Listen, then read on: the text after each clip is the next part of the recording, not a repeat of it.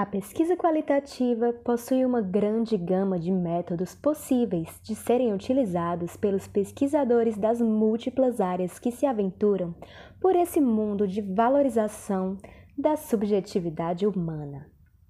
A história de vida é um desses métodos.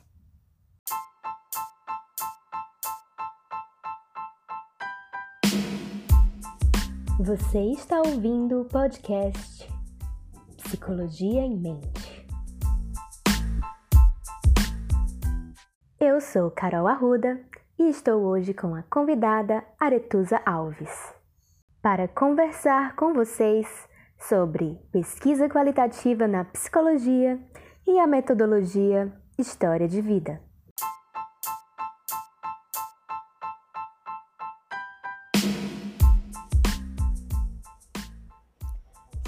Graham Gibbs, a história de vida ou autobiografia é um exemplo de narrativa aplicado para a coleta de dados, por meio de entrevistas, biografias escritas, autobiografias, entrevistas de histórias reais, cartas ou diários pessoais. Esse método possibilita, a partir do relato de vivências e memórias, a aproximação de experiências subjetivas e os modos de lidar com adversidades. Nesse relato, muitos entrevistados conduzem sua fala em ordem cronológica para explicar as perguntas sobre como aconteceu ou como cheguei onde estou. A partir disso, é possível identificar atores sociais e eventos fundamentais que atravessam a experiência do sujeito e são decisivos para a sua transformação.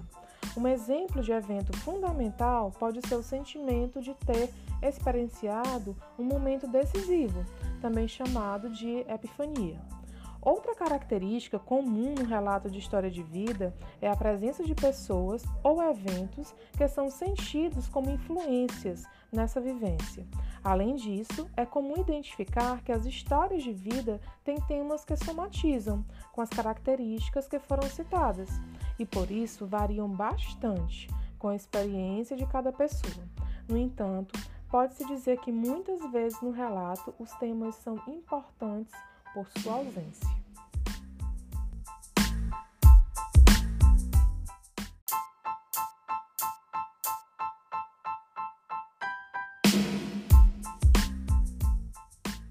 Um dos principais autores sobre narrativas ou storytelling linguista estadunidense William Labov.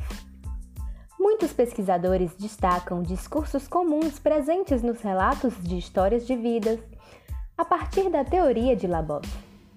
Para ele, o relato é construído por uma lógica de início, meio e fim, bem como a partir da composição de seis elementos: o resumo, síntese do que aconteceu, a orientação, momento, lugar e participantes da história, a narração complicadora, que é a descrição dos eventos centrais da história, a avaliação, que dá sentido à ação do narrador, a solução, que é o desfecho dos eventos narrados, e a coda.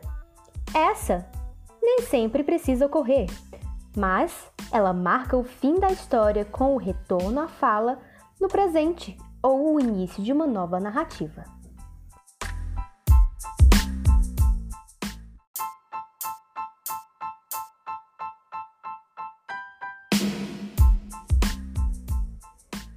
Com isso, pode-se analisar a estrutura que compõe as narrativas, bem como sua função para o sujeito.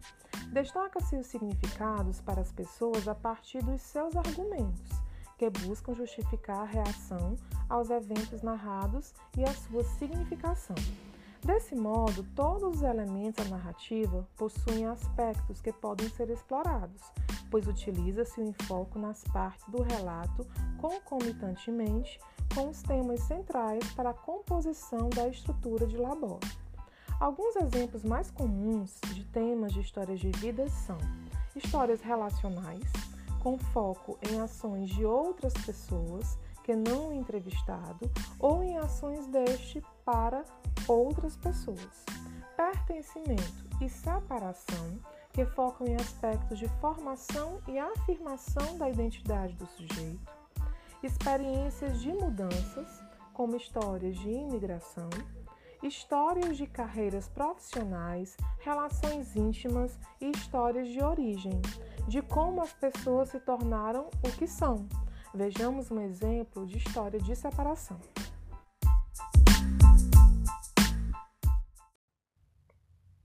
Meu nome é Maria.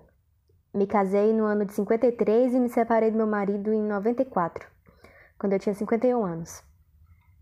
Ele foi embora de repente, simplesmente foi embora. Levou todas as coisas dele só vários dias depois que eu encontrei a chave da casa que ele tinha deixado. Ele deixou uma carta também me culpando por tudo. Era tipo, você, você, você. E eu não conseguia aguentar isso porque eu pensava, eu devo ser uma pessoa realmente horrível, né? Pra isso ter acontecido.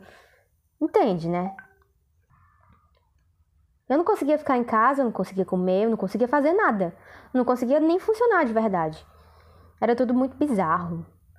Foi um choque muito grande para mim. Eu só sei que eu me lembro que era como um ruído muito alto nos meus ouvidos e ficou muito tempo, muito, muito, muito, muito frio. E aí eu notei bem, porque foi muito bizarro, porque aí veio um calor depois do frio e depois subiu pelo meu corpo e parecia estar saindo pelos meus ouvidos e de cima da minha cabeça. Eu tinha essa sensação horrível de estar num canto do quarto e as coisas contra o canto e as mãos contra as duas paredes era claustrofóbico. E aí eu começo a cair e foi como assim, meu Deus, foi impressionante, porque eu só tinha minhas mãos contra a parede para me segurar. Eu nunca caí. Mas tinha alguma coisa dentro de mim que dizia que se você cair, você nunca mais vai voltar. Eu me sentia como se eu estivesse balançando à beira de sei lá o quê, um, tipo um colapso mental, sabe? E foi assim que foi para mim, tipo, esse buraco no canto de trás de mim mesma. Se eu tivesse afundando, eu poderia ter ficado muito, muito, muito mal. Então foi me agarrar nas paredes que me manteve em pé, de verdade. Aí eu descobri que ele estava com outra mulher, então eu fui parando de me sentir tão culpada assim por tudo que aconteceu. Eu tive meio que uma epifania, que aconteceu quando eu estava morando na casa da minha filha. E lá não tinha cama extra, então eu dormi com a minha neta mais nova, na cama dela. E ela tinha feito xixi nas fraldas e vazou. E aí eu acho que foi nessa hora que eu comecei a me recuperar, sabe? Eu tinha que fazer alguma coisa e o que eu não podia fazer era continuar como eu tava. Eu tinha que. Eu não podia ser a mesma pessoa que eu sempre fui. E aí eu resolvi mudar de profissão, estudar, fiz novos amigos e aí eu me restabeleci financeiramente e me divorciei de vez.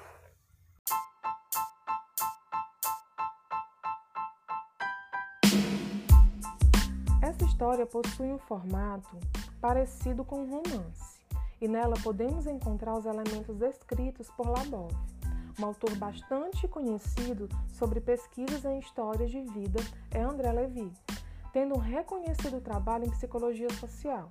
Para ele, é justamente a possibilidade do encontro singular entre pesquisador e pesquisado que faz emergir o conhecimento no processo de escuta comprometida e de troca. Nesse movimento, apresenta-se a ponte, ainda que invisível inicialmente, edificada entre a história individual e a história social. O pesquisador que trabalha com história de vida por meio de entrevistas, sejam elas não diretivas, gravadas ou não, irá realizar uma escuta de uma descrição de vida falada por um sujeito. É muito importante que o pesquisador e o pesquisado desenvolvam uma relação de confiança para a condução de todo o processo. Ao chegar no final do processo, o pesquisador irá transcrever toda a escuta, para após entrar em discussão com o pesquisado. Assim, com a apuração de todo o material, o pesquisador poderá se aprofundar na análise dos dados para encontrar pontos que podem contribuir para o resultado da pesquisa.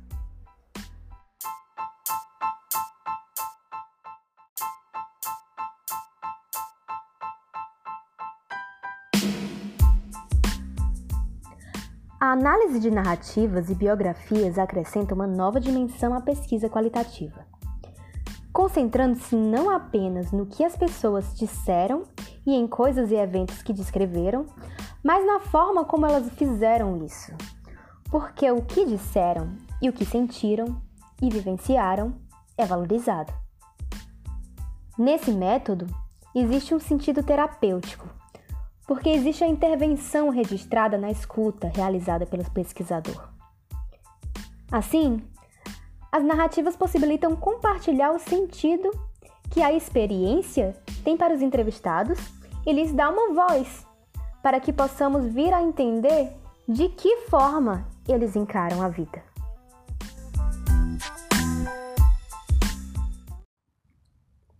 Você gostou desse podcast? Então, fica sabendo que o Psicologia em Mente também tem um canal no YouTube. Nós falamos sobre muitos assuntos relacionados à psicologia de uma forma leve, descontraída, instrutiva e de fácil compreensão para quem tem qualquer interesse nessa área, seja você estudante, psicólogo ou mesmo uma pessoa comum, leiga, que não sabe nada sobre psicologia, mas quer descobrir. Segue lá a gente, Psicologia em Mente, no YouTube.